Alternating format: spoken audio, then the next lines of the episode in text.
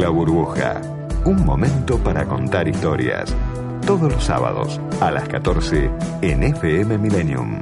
Con la conducción de Federico Sever.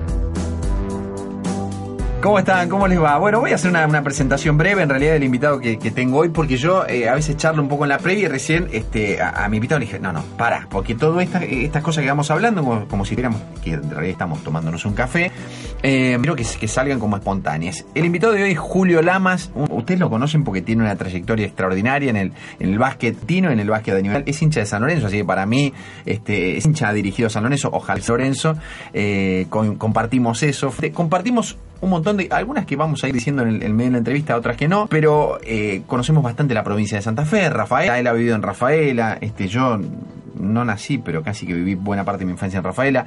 Julio Lamas es un entrenador de básquet que hoy está viviendo una experiencia este, que yo creo que no ha pensado nunca en su vida. Eh, y estás en, en, Japón y hoy, como estás por un rato, por unos días acá y estás a punto de ir de Julio, este, va a ser un placer enorme charlar contigo. Así que muchas gracias por estar acá. Gracias por la invitación, es un placer para mí. ¿Qué hora es en Japón a esta hora? Bueno, para 12 diferencias. 12 diferencias, listo. Acá son las 2 de la tarde, así que allá tenemos las 2 de la madrugada. bueno, por ahí por streaming nos pueden escuchar los japoneses en algún momento, ¿eh? ¿Por qué no? no sé, eh, eh, te digo que la tecnología la tienen Exacto. en la vida cotidiana. Eh, no cambio la hora del reloj, tengo la misma en el reloj de agujas y siempre... Como Maradona no, Uno solo, uno solo. la misma hora, 2 de la mañana, 2 de ah, la Ah, excelente eso ah, muy porque estoy si de día o de noche y en el otro lado. Es una que hizo amigable tu, estancia en Japón. Decime que sabes algo. Ah, eh, chao muchachos, hoy ganamos. ¿A una arenga en japonés o...? Sí, no, eh, no, sé hablar japonés. No. Eh, sé algunas palabras que tienen que ver con el entrenamiento. Con el entrenamiento, claro, sí. Claro, ah, está bien. Este, si bien el entrenamiento yo lo doy en inglés y mi asistente lo habla encima en japonés, mi mm. asistente es japonés. Eh, también hay un segundo entrenador argentino Herman Mándole, que estaba conmigo en San Lorenzo, que funda para mí. Eh, es eso, una traducción simultánea, me habla. Arriba mío habla, sí. Ya, digamos, ya van dos años, ya. Porque en el partido y en el entrenamiento se necesita la inmediatez, la velocidad de que la salga. Sí, sí, sí, es, ya. Inmediatamente. Todo. Eh, y algunas palabras sé que, digamos, más rápido, mano derecha, mano izquierda, dinámica. Difícil. Eh, es difícil, pero algunas frases que se repiten mucho en el entrenamiento y que a veces las utilizo también como una muestra de respeto, ¿no? De interés de mi parte hacia eso. A veces pienso en un partido, ¿no? Un partido de básquet, yo como, como observador, más que como conocedor de básquet, digo, a veces no hay tanto intercambio, así que vos no tenés que traducir tanto lo que ellos te dicen a vos. Es, mucho más lo que vuelque el entrenador y las jugadas que, este, que ordena, y sobre todo jugadas que son clave cuando falta poco tiempo, mucha táctica, que es mucho más lo que vos impartís al equipo que lo que ellos puedan transmitirte a vos. Es decir, ¿no? O, quizás hay un poco más de intercambio, creo que no tanto en el básquet, lo, ¿no? Lo que el entrenador dice es más en cantidad, pero a veces escuchar lo que te dice el jugador en el momento del partido puede ser ah, sí, muy importante porque puede ser algo que te sirva para este, tomar una decisión en ese momento y, entonces el traductor lo tenés cerca, tu asistente, digo. No, el entrenador, el, el asistente, el entrenador japonés. Porque hay cosas en el básquet el básquet tiene una lengua universal que es el inglés. De hecho, hay cuatro jugadores del equipo que hablan inglés también. Y hay cosas que una sola palabrita o una oración mm. significan muchas cosas al mismo tiempo. Ah, claro. ah, está bien. Está no como, como si yo te dijera a vos, Danica Dorada. Perfecto. ¿Qué me decís? Ya está. Era para untar. Era para untar. Ya está, perfecto. Entonces, si yo le digo eh, estamos haciendo lento el spacing. Spacing es el comportamiento organizado de los jugadores sin pelota para hacerle espacio al jugador que tiene la pelota. Y aparte con una regla que nosotros entrenamos reiteradamente. Entonces el entrenador rápidamente hace varias cosas al mismo tiempo que el traductor que no sabe de básquet no lo podría hacer. Qué bueno. Eh, mirá lo que, lo, que, lo que voy y lo que vamos aprendiendo. Julio, cumpliste hace poco 30 años como entrenador sí, sí, el 5 de abril. Es un tipo que apenas pasa los 50 años y ya tiene 30 como entrenador. Eh, fue un momento especial en el básquet argentino, sí. Yo fui muy precoz, obviamente, debuté a los 24 años como entrenador de primera división. El básquet te dejó a vos, vos dejaste el básquet, ¿cómo fue? Era malo jugando. Era, ya sabía, ya, ya, sí. sí. Pero eras bueno comunicando, transmitiendo. Bueno. Me, me gustaba ser entrenador. Eh, en esos momentos, cuando tenía 18, 19, 20 años, eh, estudiaba teatro con Carlos Andolfo, y hice el curso de entrenador en lo que ese momento era el Sedena. Y cuando León Nasnudel me llevó de asistente de la Cañada de Gómez, eh, decidí que, que lo mío iba a ser ser entrenador profesional. Yo había empezado a los 15, 17, 18 años a enseñarle a jugar al básquet a los pibes de mi club, el Deportivo San Andrés, que es un club del cono urbano bonaerense. Claro. Eh, bueno, Julio, vamos a presentar el programa, presentamos esta, esta burbuja que, que, hoy la verdad que tenemos tanto para hablar, tenemos para hablar de la selección argentina, de Manu, de tu futuro este, ahora en el Mundial que se viene dentro de poco en China, de los Juegos Olímpicos, pero quiero que me hables también un poco de lo que vos absorbiste en dos años de cultura japonesa, si pensás quedarte mucho tiempo o no, y esto que me acabas de decir, que estabas estudiando actuación, bueno, para mí es esto una novedad, y a ver a dónde lo dejaste, en qué lugar quedó, y si es que en algún momento lo vas a reflotar, no sé, capaz que te sirve para lo que estás haciendo ahora, así que presentamos la burbuja de hoy y con Julio Lamas, este fenomenal entrenador de básquet que hoy tenemos en, aquí en la burbuja, seguimos charlando un ratito. Este espacio es auspiciado por 2.508 barrenderos, 3.177 choferes y recolectores, 1.139 vehículos de higiene. ¿Y vos? La ciudad no se limpia sola, la mantenemos limpia entre todos. Buenos Aires Ciudad, vamos Buenos Aires. Cuando quiero hacer un café, busco una tacita. Cuando quiero hacer un plazo fijo, busco una retaza, la taza del Banco Provincia.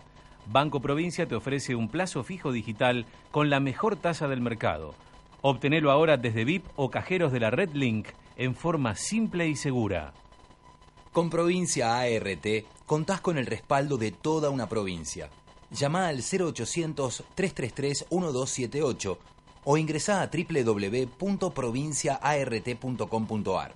Provincia ART, la aseguradora de riesgos del trabajo del Grupo Provincia. En la ciudad autónoma de Buenos Aires, Vivir mejor es ley. Legislatura de la Ciudad Autónoma de Buenos Aires. www.legislatura.gov.ar Estamos arreglando 1.500 pozos. Con obras en todo Morón, continúa el Plan Integral de Bacheo para mejorar la circulación y la seguridad de los vecinos. Morón Gobierno. La burbuja un espacio en la radio para contar historias. Contame ese derrotero que me estás contando recién. Viviste Cañada de Gómez, Venado Tuerto, Rafaela.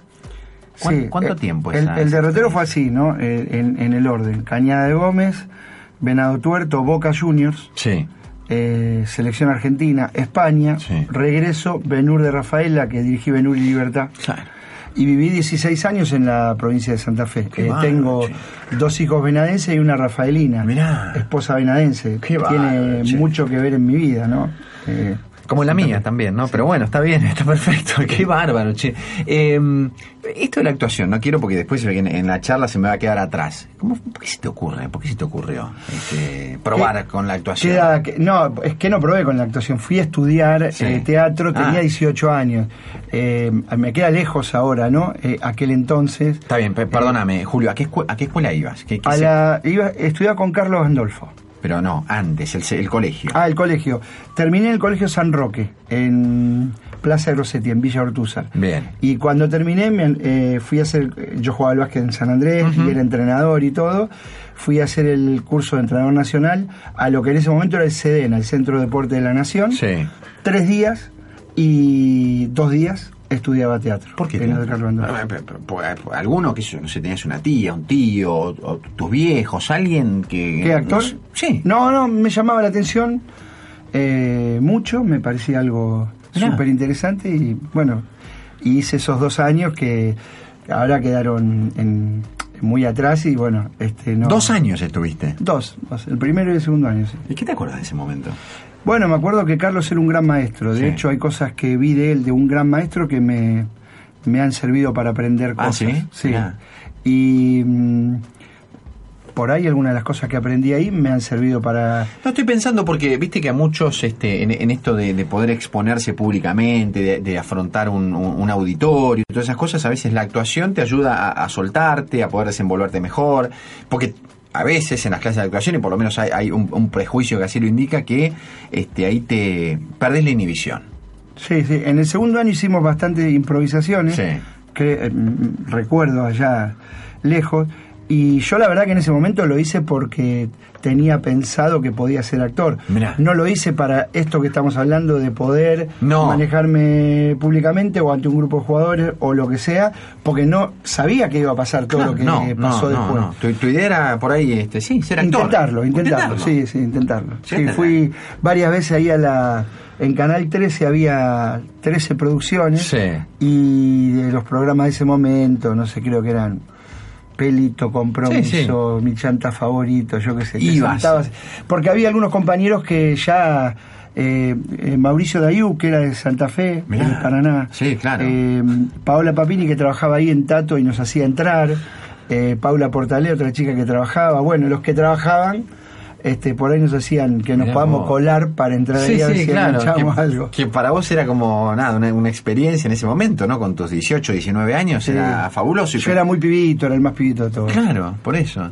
¿Y qué hacían tus viejos, Julio? Mi, eh, mi papá era mozo. Mirá.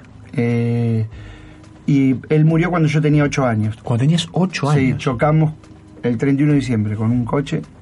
El, en ese momento era mozo y gremialista, mi mamá era enfermera y bueno, la vi laburar este, toda la vida. Toda la vida. Porque, bueno, eh, quedamos los dos y eh, se tuvo que ser responsable de. A veces pensás en esto, ¿no? Digo, que, que, ocho años. Eh, ¿Recordás cosas de tu viejo? Sí, sí. Eh, se ve que también al perderlo. fijé las últimas hmm. cosas que tuve con él. También hay cosas que hay que ver de la mirada de ese niño, ¿no? Pero bueno, después también hablé toda mi vida con de mi papá con mi mamá, con el hermano de mi papá, mi mm. tío Coco, que es mi padrino, con los cuales yo iba a la cancha de San Lorenzo.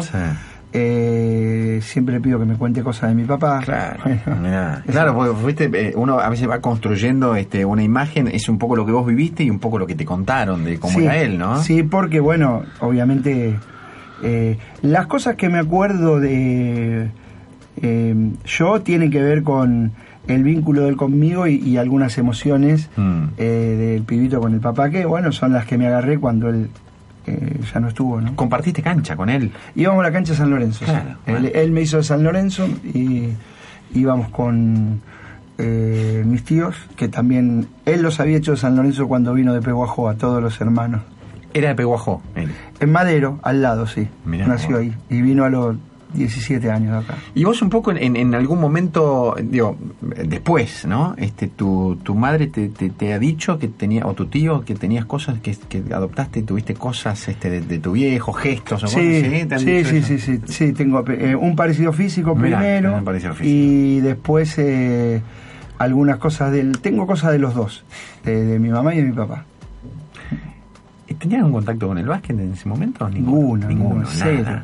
Cero. Yo llegué al Deportivo San Andrés porque eh, cuando eh, mi papá no ya no estuvo, mi mamá me llevó a la colonia para poder tener actividad en el verano y, Y, y, que haga natación, porque me lo había recomendado el médico y en el Club San Andrés la cancha de básquet es todo, o sea, todo lo que vos quieras socializar con chicos, chicas, lo que fuera, hay que tener una pelota en la mano. Me enamoré de la pelota, debuté en el Evita del 75 y ya no. Ya está. Ya, no me moví más de la cancha. Sí, tu mamá enfermera. Enfermera. Hospital Alviar, que era en ese momento, eh, yo nací ahí porque ella trabajaba ahí, quedaba en la calle Warnes.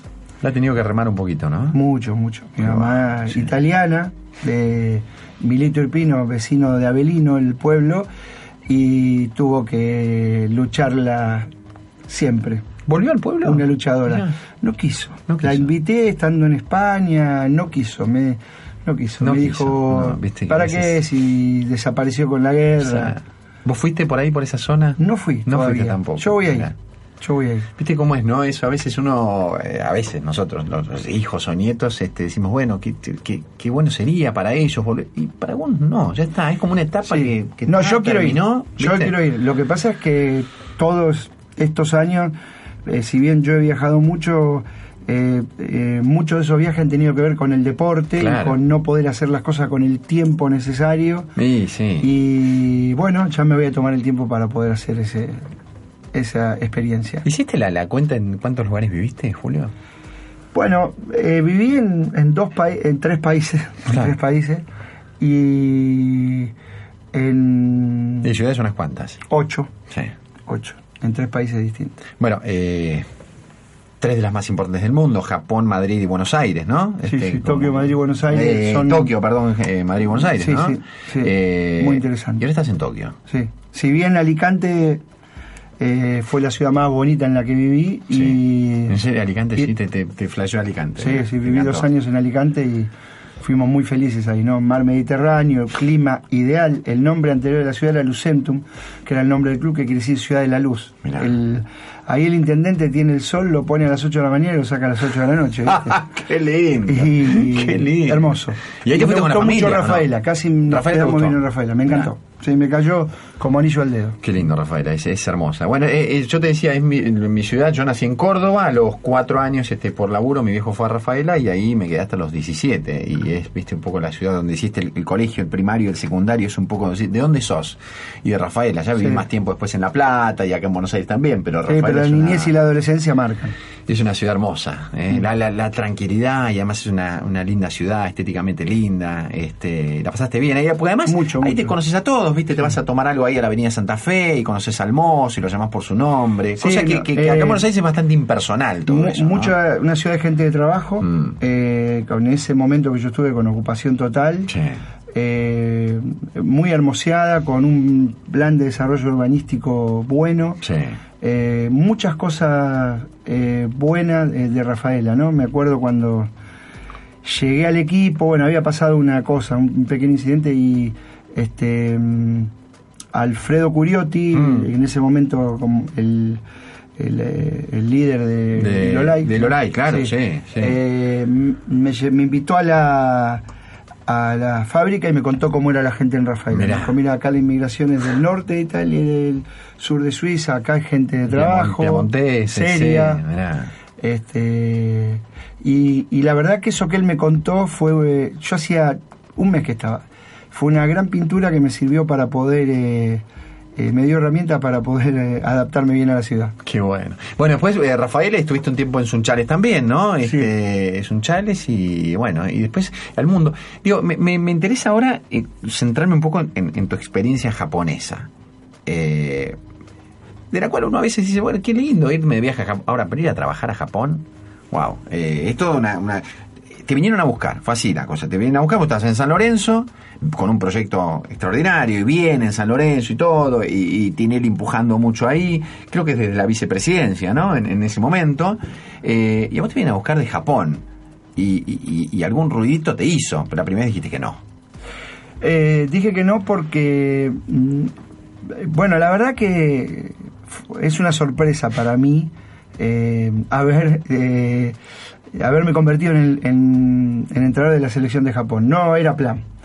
Eh, cuando vinieron, eh, la verdad que hice una apuesta distinta en un lugar ajeno, desconocido, no familiar, eh, que bueno, terminó saliendo bien, ¿no? Como todas las apuestas distintas pueden salir muy bien o muy mal, esta va, va bien.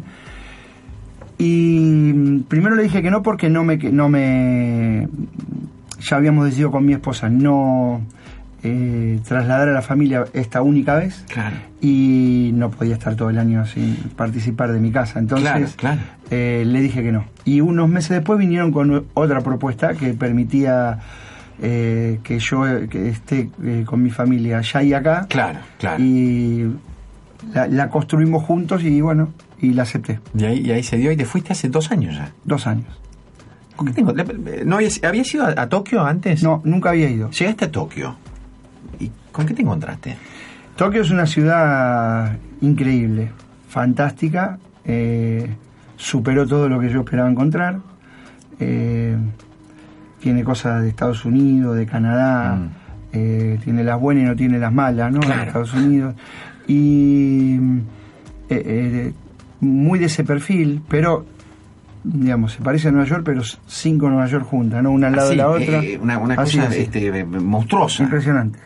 Eh, limpia, limpia como ninguna otra, eh, con una tecnología adaptada a la vida cotidiana grande, ya sea de, de- de llegar a un shopping y dejar el coche y que se lo lleve una máquina, te dé el ticket, después Claro.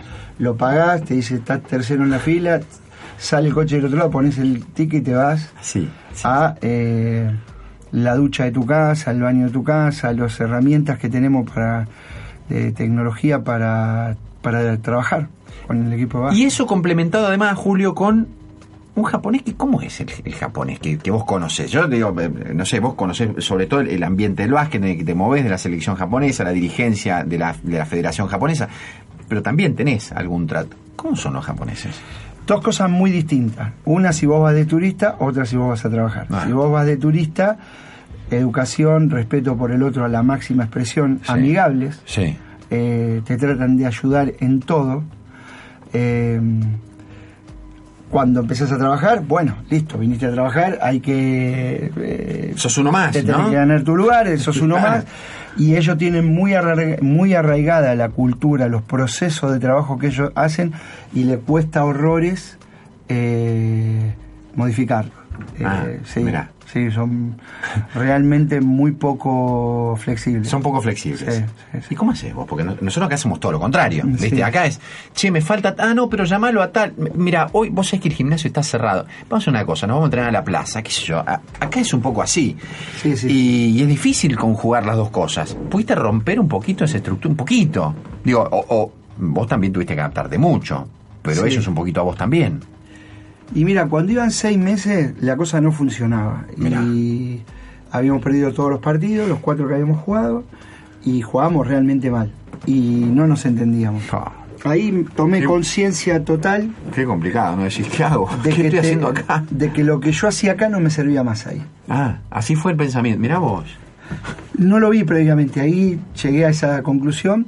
Y bueno, tuve que yo conocer el básquet japonés primero entenderlo, entender la cultura de la gestión y después tratar de elegir en dónde merecía la pena eh, hacer el esfuerzo en que ellos hagan una modificación. Claro, claro. Eh, claro, ser, muy quirúrgico. Bueno, podés ir a romper todo porque no. Porque no Primero, yo no puedo cambiar la cultura de Japón y ni, lo pretendo. ni lo pretendés.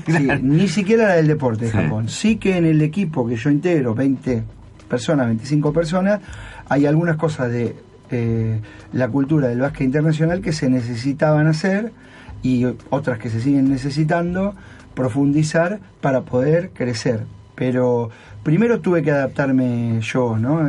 en un lugar que se respeta la jerarquía eh, rajatabla, al viejo, eh, este, la experiencia y que la forma de expresarse es totalmente distinta, me tuve que adaptar yo a ellos para poder empezar a bueno, cosas. Pero ahí me parece que hay una pulsera que ganaste, por lo menos por lo que tengo entendido, vos ahí este, había una yo es una potencial estrella del básquet japonés que estaba postergada porque estaba en etapa universitaria, no, no había terminado sus estudios, por lo tanto no podía formar parte de ese equipo.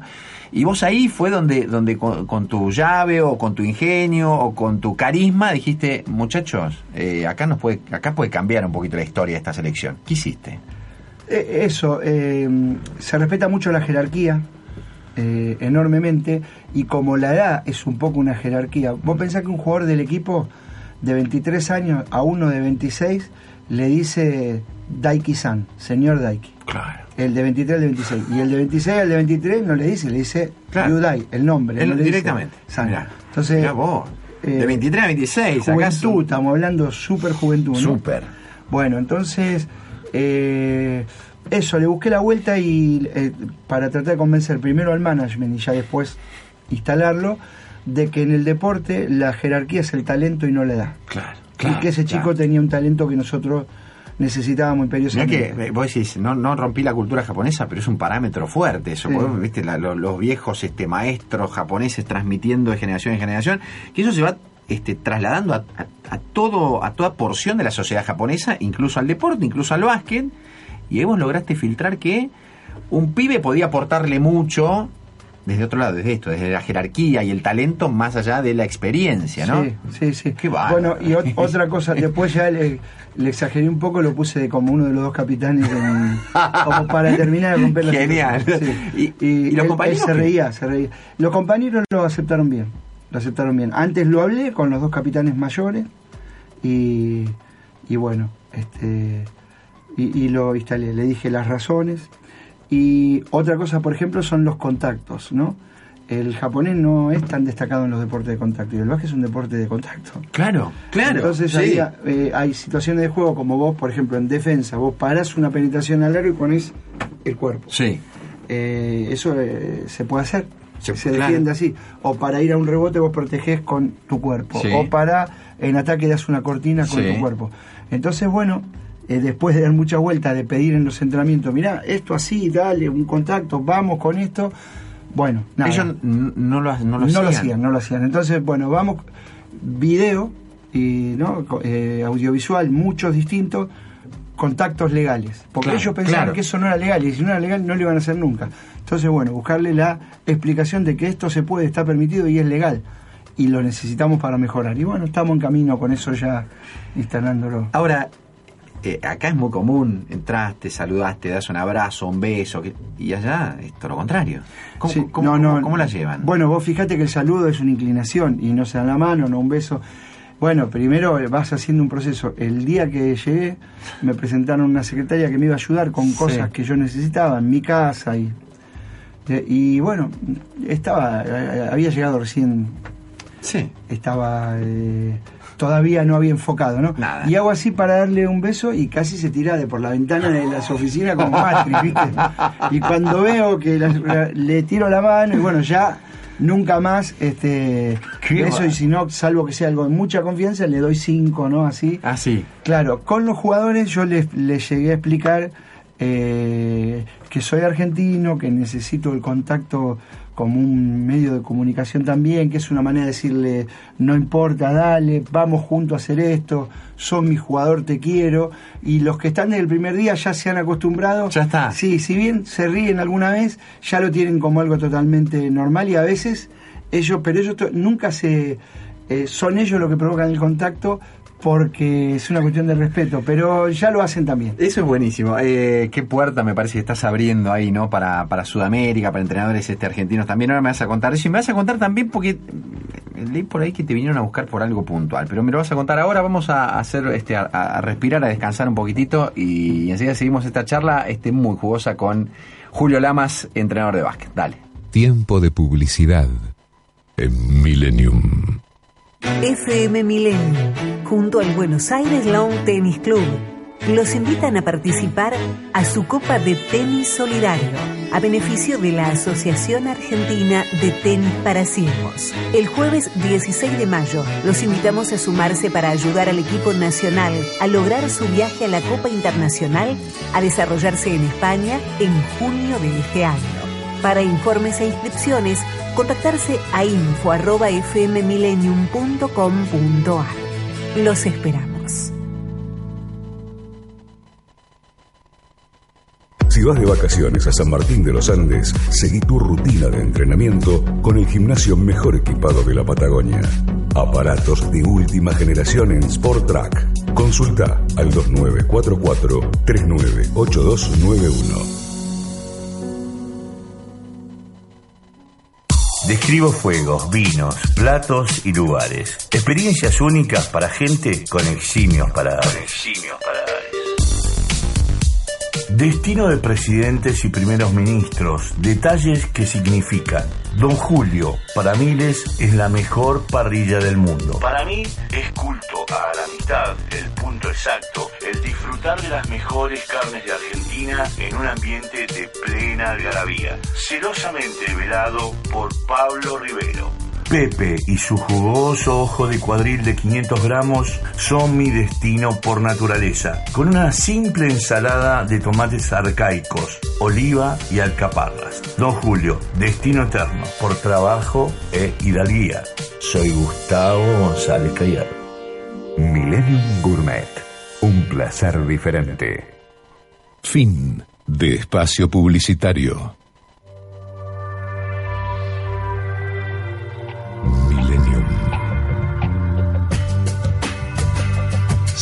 106 7 Coleccionistas de música y palabras.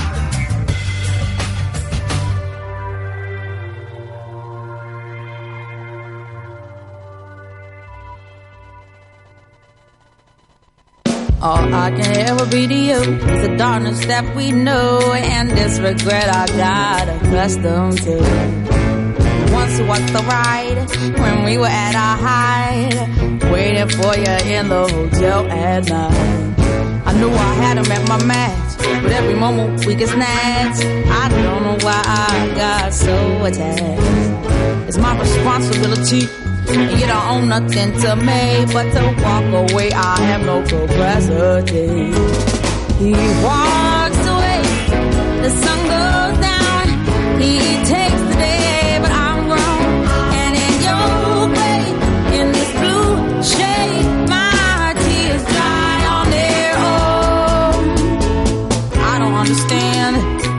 I stress the man when there's so many real things at hand? We could have never had it all.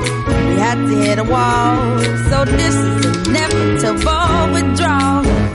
Even if I stop wanting you, that perspective pushes true. I'll be some next man's other woman. So I can't play myself again. Should just be my own best friend. I fuck myself in the head with stupid man.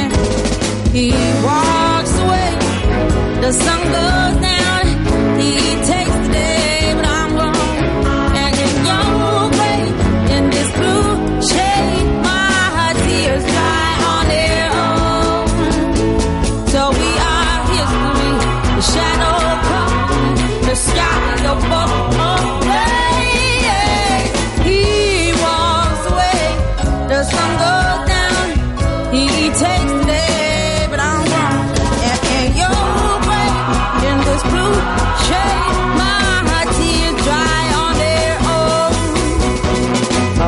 Could say no regrets and no emotional day. Cause as we kiss goodbye, the sun sets. So we are history. The shadow covers me. The sky above the blaze. Lonely lovers see. He walks away. The sun goes down. He takes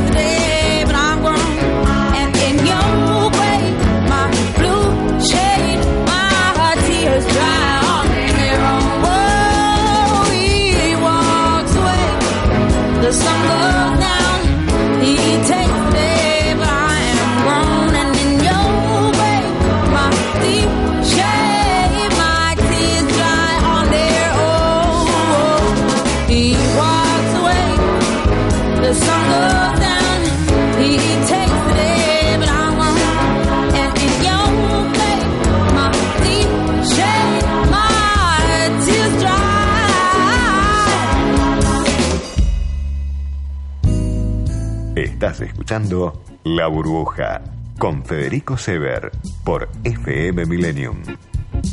Hoy estamos con Julio Lamas en esta burbuja charlando este, mucho. Julio está dirigiendo, a ver, los que se, se enganchan recién ahora, la este, selección japonesa de básquet desde hace dos años y el objetivo es el Mundial de China, que es eh, este año, falta poco tiempo, y por supuesto Juegos Olímpicos de Japón el año que viene.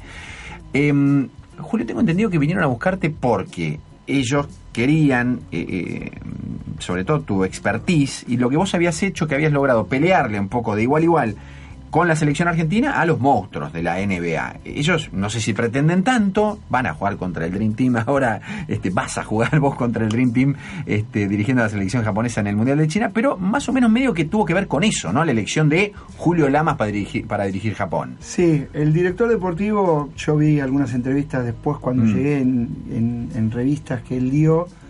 eh, el, el director deportivo antes fue entrenador, Mm. eh, incluso ayudante de la selección de Japón. Yo lo conocí cuando en el 2011 cuando él estaba en ese cargo. Después hizo la licenciatura en gestión deportiva y ahora es el director deportivo de, de la federación.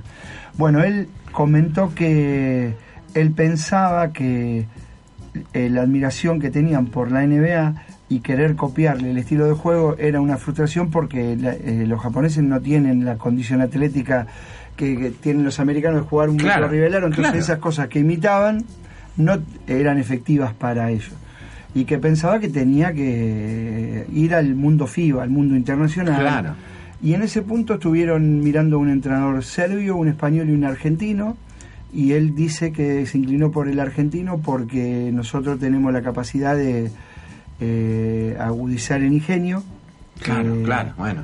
Y la misma, y de, esas tres selecciones que estamos hablando, una situación de talla más parecida a la de Japón que la que tienen los serbios, que es totalmente distinta, y eh, los españoles. Bueno, eh, no so, en realidad, en básquet somos en promedio más altos los argentinos, ¿no? Digo, en, en cuanto a selección a promedio, bastante más altos los japoneses. En, medio, en la media me parece que no, somos, ¿no? En la población, en, en los ciudadanos somos 3 centímetros más altos. 3 más altos. Y en la selección 8, es mucho Es mucho, ¿no? Claro, porque los el, eh, digamos, el orden en Japón es béisbol, fútbol, volei, básquet y el volei se estaba llevando los chicos altos este, en su totalidad. Bueno, ahora nosotros le estamos disputando. Ah, sí, mirá. Eh, Pero eso es un proceso más lento, va a llevar tiempo. No, porque vos lo haces cuando tienen 12, 13, 14 años. Sí. Bueno, van a jugar dentro de 6, no ahora. Estoy pensando que esto que, que, vos, que vos leíste después de, la gente que, vino a elegirte, que tenía que ver con que vos este, eh, tuvieras en algún punto esa, esa cualidad que era el ingenio, evidentemente a vos también te dio la posibilidad de decir, bueno, che, la verdad que si me trajeron es para que yo rompa una estructura y no para que siga exactamente todo igual que como estaba, ¿no? Es, eh, che, me están trayendo para esto. O sea, esa conversación pasó dos o tres veces porque la naturaleza de ellos es mantener. Claro. Eh, entonces en un momento, eh, momentos elegidos por mí, digamos, mm. no momentos, sino la este, elegir eh, cuándo merece la pena eh, forzar para que se haga el, cambio, he tenido que usar ese argumento que estás diciendo vos. No, bueno, si querían seguir haciendo lo mismo, hubieran contratado a un entrenador japonés. ¿Cuál, eh, Julio, cuál, cuál es, eh, mirándolo un poco de, afuera después de estos 30 años, cuál es tu, principal virtud como entrenador? Que vos creas, digo, eh, es la táctica, es, la técnica, es la estrategia, es cómo comunicás, es cómo te planteas. Capaz que vos ya lo, lo, tenés claro. Me parece que el conjunto es la principal virtud. El conjunto ha funcionado. después tengo eh, varios puntos que son fuertes y otros que no lo son tanto, eh, los cuales trabajo para que el equipo técnico eh, eh, los tenga cubierto igual y el equipo le vaya bien, porque acá lo que importa, lo primero todo es el equipo. ¿Pero eso es un obsesivo vos? No, no. No. No, no. Creo que este no es bueno ser obsesivo y menos para trabajar con personas. porque un entrenador también es un líder de personas. Sí. Eh, y una persona obsesiva no tiene mm. no interpreta las emociones de quien lidera y si vos no interpretas las emociones de quien lidera no podés liderar entonces la verdad que digamos punto fuerte yo juego para el equipo y no para mí mm. eh, y este me cuesta un poco no hablar bien de mí pero mm, en definitiva lo que pienso que amo el, básquet profundamente, que me encanta ser parte de un equipo, que porque es algo mucho más grande que lo que vos podés hacer por tu propia cuenta, y me gusta trabajar con personas. Entonces esas cosas hacen que no sean un esfuerzo para mí, que no mida la cantidad de tiempo que le dedico, y la realidad que este, más allá de que hay que tener algunas habilidades, cuando vos sumas mucho trabajo terminás consiguiendo. por, eh, qué te lo pregunto también? Me parece que, lo, que vos haces y, y estas este, características puntuales de, vos como entrenador eh, hacen que yo pueda imaginarme que vos podrías ser un buen entrenador de fútbol, por ejemplo. No, porque no sé de fútbol, lo suficiente. Mm. ¿sí? Sé de fútbol como un hincha, yo qué sé. Tengo las habilidades de, de la gestión del, mm. del equipo, pero no de una digamos, eh, una cosa principal eh, para ganarte el respeto de los jugadores que vos sepas de básquet o que sepas de fútbol. No, porque pienso también que eh, eh, quizás, bueno, hay que ver, ¿no? Es, es, una combinación, una conjugación de un montón de cosas, porque está también la, manera en la que vos puedas transmitirlo, esta, esta mm, capacidad de, este, de potenciar desde, desde, desde la arenga, desde la, parte más emotiva o emocional un equipo también. Desde la arenga ya no corre más, ¿viste? Ha cambiado mucho el mundo, Fede, y nosotros entrenamos jóvenes que necesitamos que salten y corran.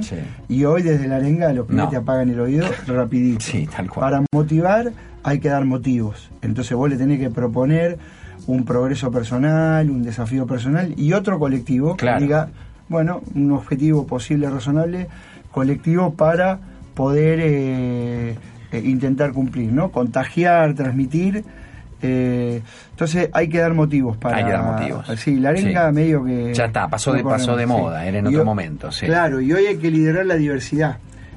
tampoco corre más que hace 20 años vos le decías a los jugadores, este es mi estilo, todos ustedes se tienen que adaptar. Hoy es, los jugadores son personas primero que mm. jugadores, y todos tienen un botón, ¿viste? Algunos lo tienen acá, bueno, estamos en radio, bolsillo, corazón, cabeza, y vos tenés que saber por dónde le entras. Y, y tenés que poder este, liderar a, los distintos jugadores. Entonces, pienso que, que, la cosa pasa por ahí, ¿no? Y también eh, saber que el equipo no es tuyo, el equipo es sagrado, está por encima de todos los integrantes y es del club o es de eh, la selección, ¿no? Una vez, eh, una vez fui a ver una charla de, vivía en Madrid y fui a ver una charla de César Pelli, el arquitecto. Sí, claro.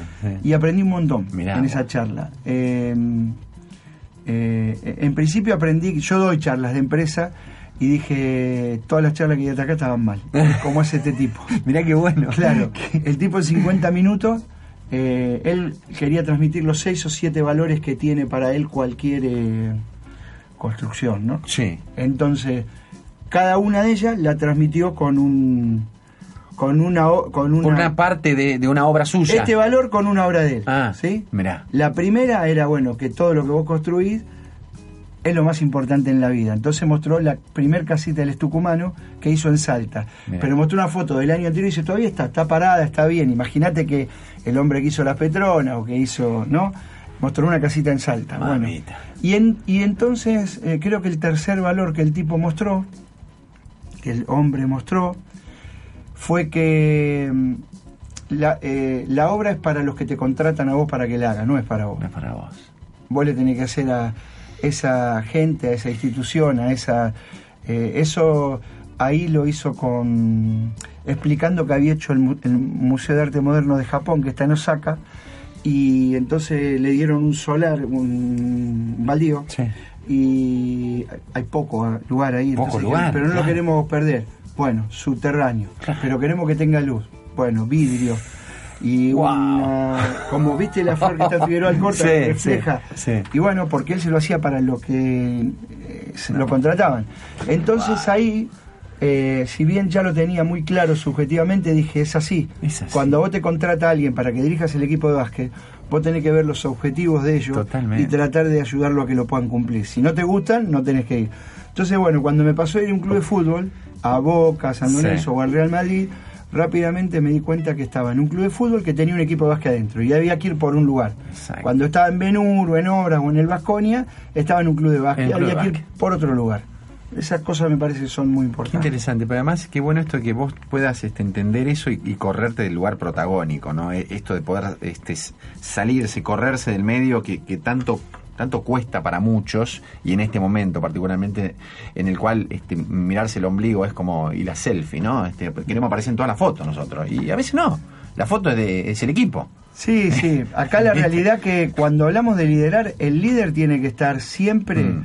eh, pendiente de defender eh, intereses comunes Totalmente. en un deporte conjunto. Esto no es tenis, esto es, básquet. es, básquet. Entonces vos acá tenés que estar pendiente de, defender y hacer cumplir este el bien común. Julio, ¿qué haces en el tiempo libre allá en Japón? ¿O no tenés mucho tiempo libre en, eh, Tokio? Como hago esto, ¿no? De estar un tiempo allá de acá, mm. cuando estoy trabajo mucho. Sí pero paseo, camino mucho Tokio, trato de conocer, eh, incluso bueno, cuando voy a otras ciudades, mm. lo mismo.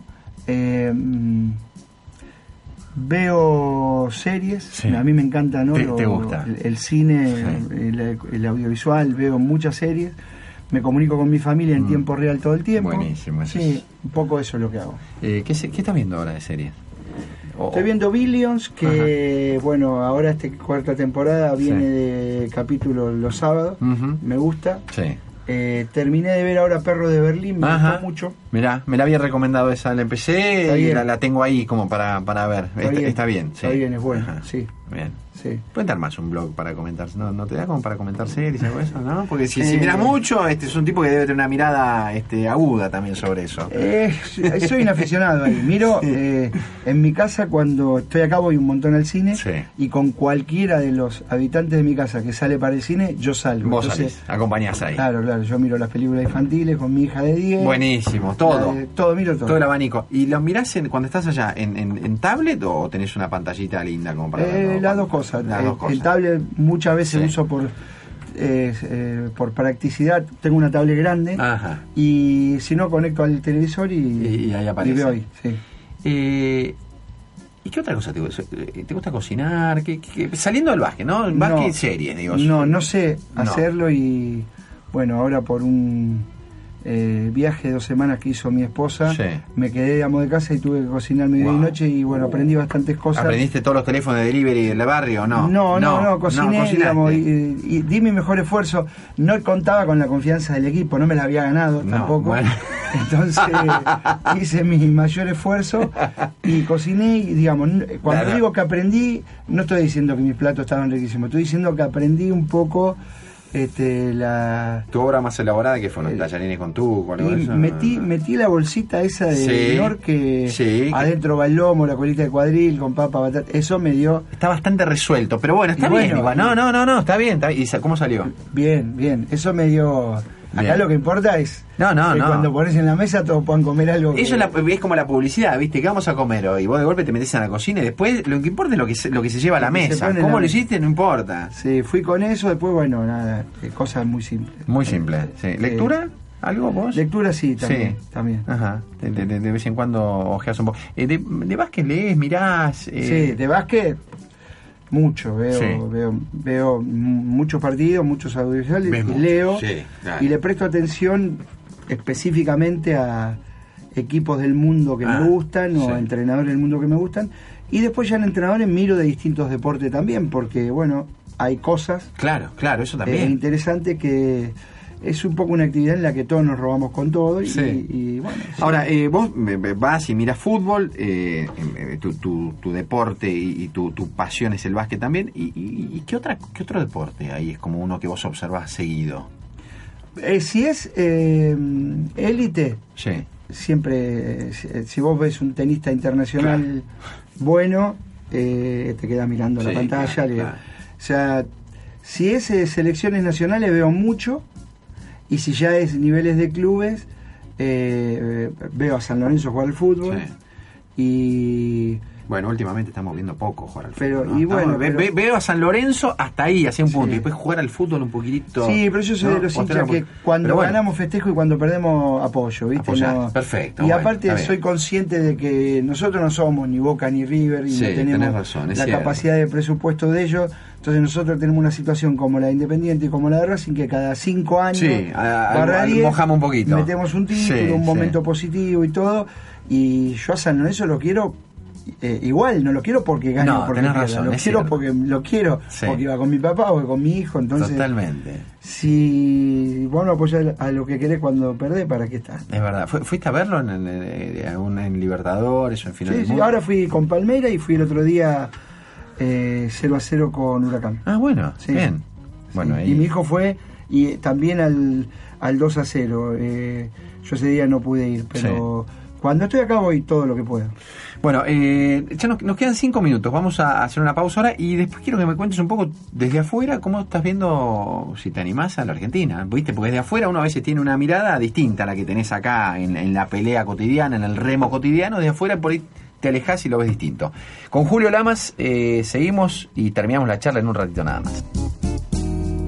Este espacio fue auspiciado por... Con Provincia ART contás con el respaldo de toda una provincia.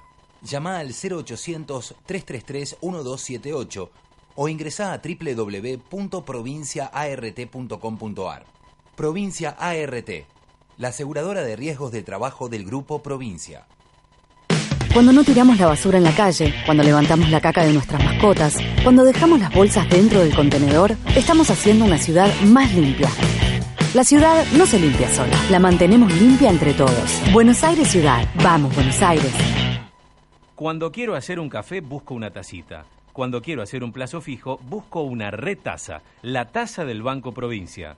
Banco Provincia te ofrece un plazo fijo digital con la mejor tasa del mercado.